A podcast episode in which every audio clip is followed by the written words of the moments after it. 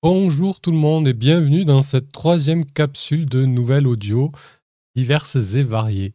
Aujourd'hui, je vais vous parler de jeux de rôle avec Kern, de Yoshegal, de littérature avec le problème à trois corps de Liu Cixin, et enfin de jeux de figurines, donc de wargame avec des petits bonhommes en plastique, en plomb ou autre, avec Space Station Zero, Madame Loper. Voilà le programme. tout de suite.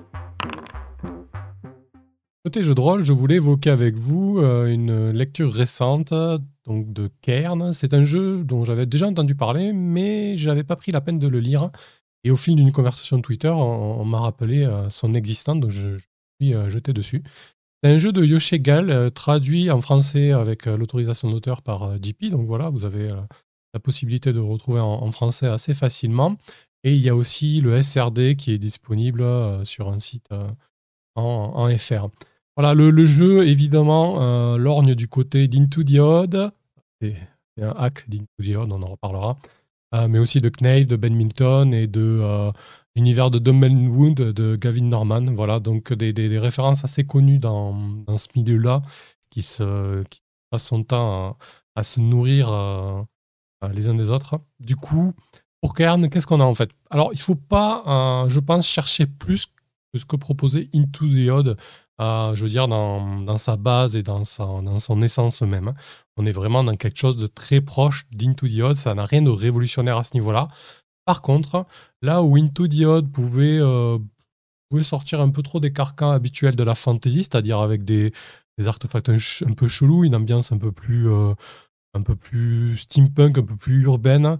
Là, avec Cairn, on a vraiment tous les canons de la fantasy classique. Je veux dire, on peut jouer euh, de la fantasy très proche du Seigneur des Anneaux, euh, de la low fantasy, euh, quelque chose voilà, d'assez simple, d'assez évocateur et qui parlera à beaucoup plus de monde. C'est ce que j'ai aimé à la lecture, à la lecture de, ce, de ce jeu. Alors, on, est vraiment sur les mêmes mécaniques d'Into the c'est-à-dire trois caracs, pas de jet de combat, des dégâts directs. Euh, quelque chose d'assez létal. On est aussi avec, euh, ça j'aime bien l'idée, on est avec des classes qui se construisent autour euh, de concepts et d'équipements de départ plutôt que des classes à proprement parler, c'est-à-dire que pour votre personnage, vous allez créer, bah, évidemment, vous allez pouvoir tirer ou créer vous-même un nom, un surnom, un historique, un physique, assez varié, une réputation des vices, des qualités, des vertus, et aussi de l'équipement. Et cet équipement de départ, euh, vraiment, euh, à travers des équipements pour une expédition, des outils particuliers, un bibelot, un objet supplémentaire, va donner l'épaisseur et, ce qu'est votre personnage. Il y a un peu de magie aussi, voilà, donc assez, assez basique, qui a l'air de, plutôt bien fonctionner. Et, vous avez rapidement votre personnage sur pied.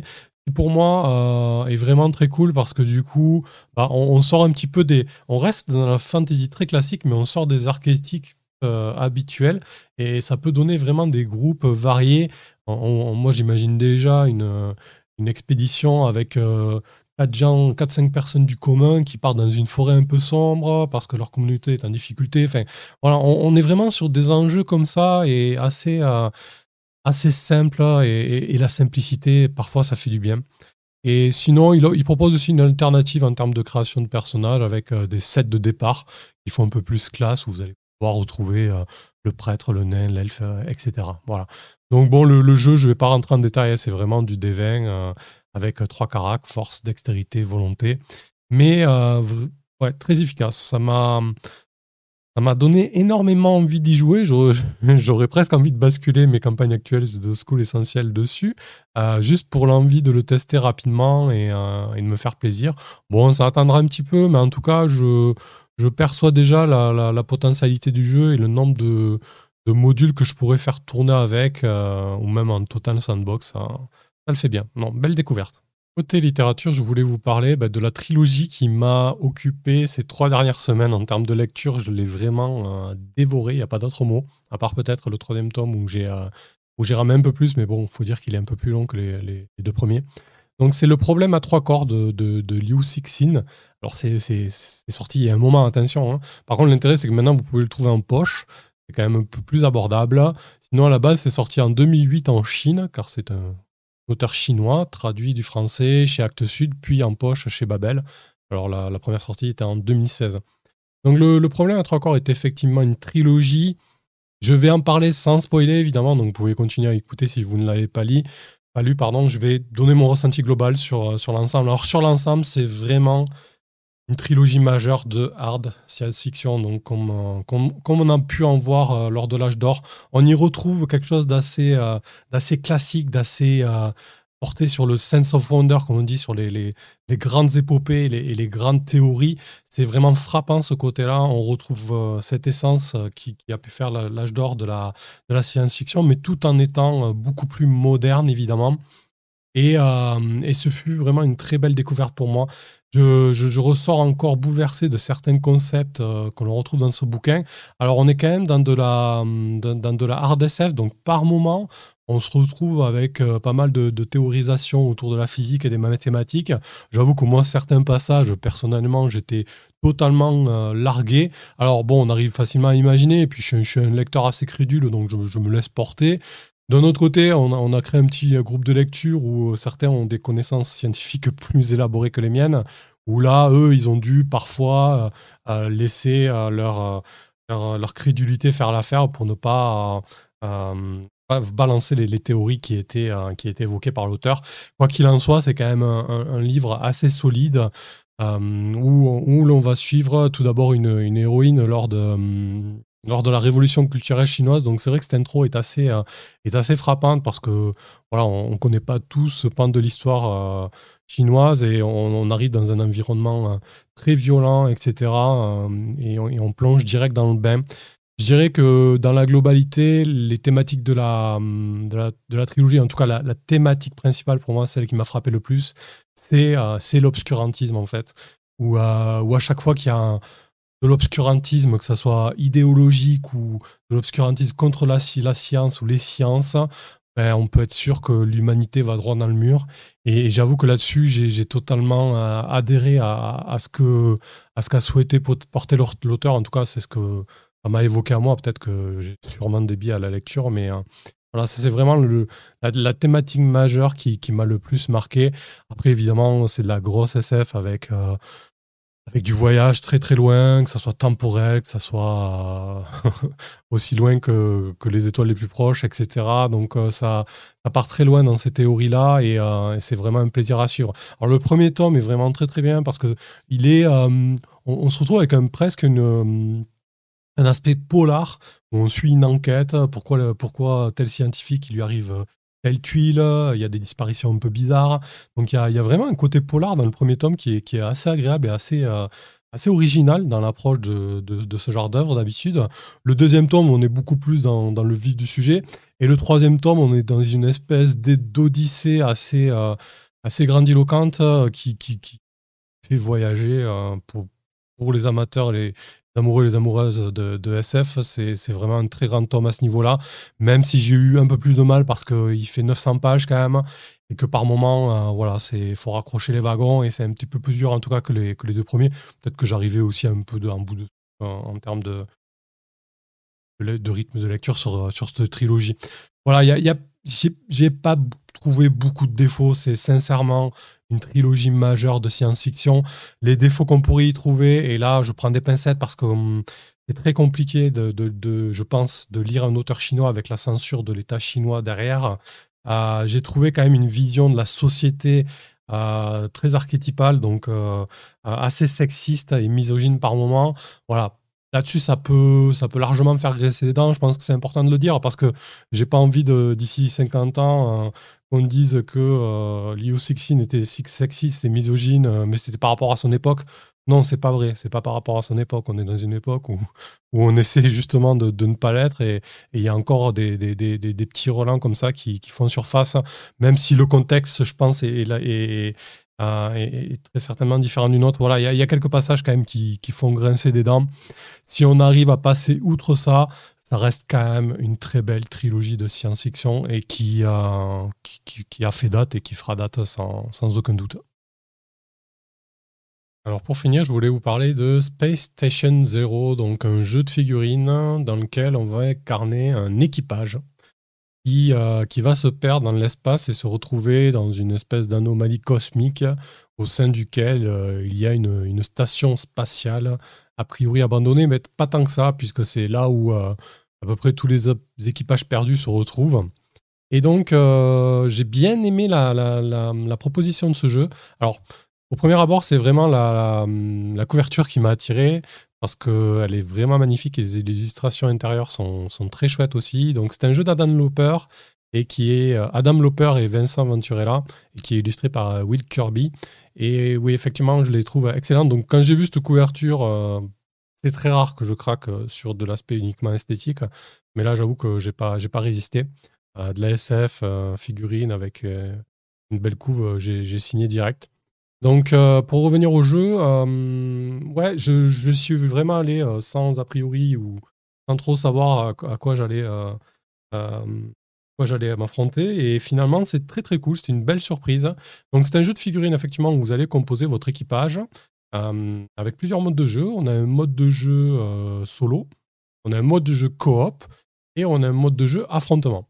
Donc, euh, les bonnes idées, elles sont où? Les bonnes idées, elles sont. Alors, vous allez avoir des, avec des caractéristiques assez habituelles, voilà. Euh, des profils assez, euh, assez classiques, hein, le soldat, le médecin, le capitaine, etc. où, là où ça diffère un petit peu, on a une espèce de mécanique d'initiative progressive alternée, ouais, rien que ça. Donc en fait, quand vous avez l'initiative, vous allez jouer une première figurine.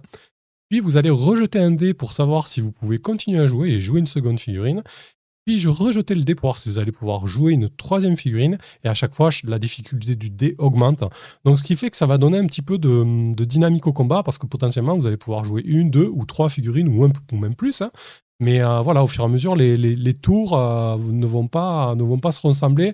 Je que c'est sympa. Ça change un petit peu, bah, soit de tout le monde joue son, enfin le tu joues ton tour en entier, ton adversaire joue ton tour, son tour en entier, ou alors ce qu'on a récemment, enfin récemment, ce qu'on a aussi de, manière habituelle, euh, l'activation alternée. Chacun son tour, on active une figurine ou une troupe. Là, on est dans quelque chose d'autre et, je trouvais ça assez, rafraîchissant et assez intéressant niveau, euh, niveau mécanique. Du coup, euh, qu'est-ce qui est Qu'est-ce qu'il y a d'autre d'intéressant Au niveau de la création de l'équipage, qui est plutôt cool, c'est que vous allez pouvoir créer un équipage avec 8, 6 ou 4 figurines. Euh, bien évidemment, c'est un jeu sans gamme de figurines dédiées, donc vous allez pouvoir vous faire plaisir avec des bouts de carton ou avec les figurines qui existent, euh, vous avez déjà. Donc, euh, si vous prenez un crew donc de 8, 6 ou 4, eh bien, évidemment, un équipage de 4, vous allez avoir des profils plus, plus costauds, plus puissants. A contrario, un, un équipage de 8, allez être un petit peu des novices avec des profils un peu moins, un peu moins costauds. Après, à, côté de ça, vous allez également choisir un, vaisseau type, donc un vaisseau scientifique, un vaisseau militaire, etc., un héritage. Euh, tout ça va constituer une bande assez, euh, assez intéressante. Je trouve que la, la construction de l'équipage du vaisseau, euh, elle est assez typée sans forcément rentrer dans de l'équipement millimétré au point près. Non, vous avez des profils types. Le médic, euh, il a tel équipement. Alors évidemment, après, vous allez pouvoir choisir dans une liste d'équipements, mais très peu. Euh, ce qui fait que vous allez rapidement avoir une liste effective sans forcément passer des heures à faire du theorycraft sur votre liste, ce qui est parfois barbant, faut l'avouer. quoi. Euh, du coup, euh, côté mécanique, euh, côté plutôt campagne, vu qu'on peut faire du solo ou du coop, ça c'est l'autre aspect sympa du jeu. On est vraiment sur une campagne assez longue. Il y a 24 challenges, donc 24 scénarios. Alors vous allez peut-être pas tous les jouer, c'est là aussi la force, de, force du jeu, parce qu'en fait, on, va être sur quelque chose d'un petit peu évolutif. Selon les choix ou les options l'issue de certains scénarios, ben, vous allez pouvoir accéder à certaines parties de la station. Vous n'allez pas forcément explorer la station entière. Et ça, au petit, petit, petit à petit, ben, ça va donner une, campagne qui, sera assez différente euh, d'une autre campagne, puisque le jeu, quand même, de base, il t'avertit, il te dit attention, c'est assez difficile et on peut facilement rentrer dans du die and retry euh, parce que du coup, ben, voilà, vous pouvez euh, vous mordre la poussière au troisième challenge et repartir explorer la, station à, nouveau pour essayer d'y arriver, d'arriver au bout. Je trouve ça, euh, je trouve ça euh, efficace. Pareil, le, système d'intelligence artificielle est, plutôt, euh, est plutôt bien pensé aussi. Il est, il est assez efficace. Une bonne note là-dessus dessus. Ce qui m'a un petit peu dérouté, c'est le, système, le, le, corps système, je dirais, le système principal, où on va jeter plusieurs D12. Alors les D12 sont pas forcément les, forcément les plus courants.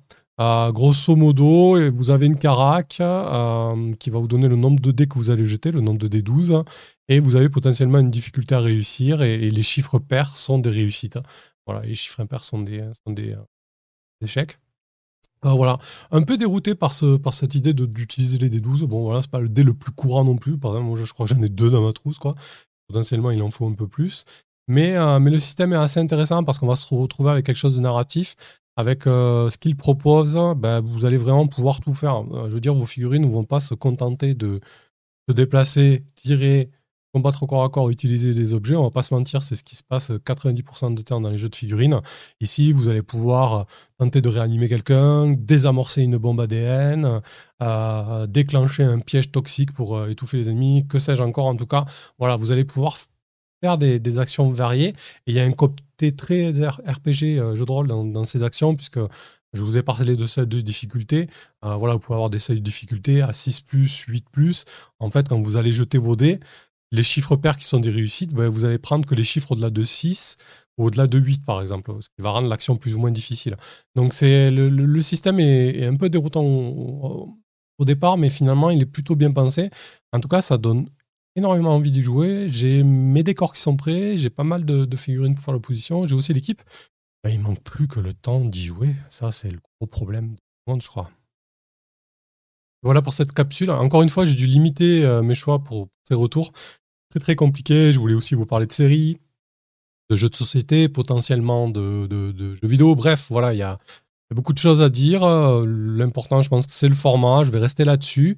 Alors aujourd'hui, donc pour euh, histoire de faire l'outro comme il faut, je vous ai parlé de Kern, donc qui est un jeu de rôle de Yoshegal, traduit par JP.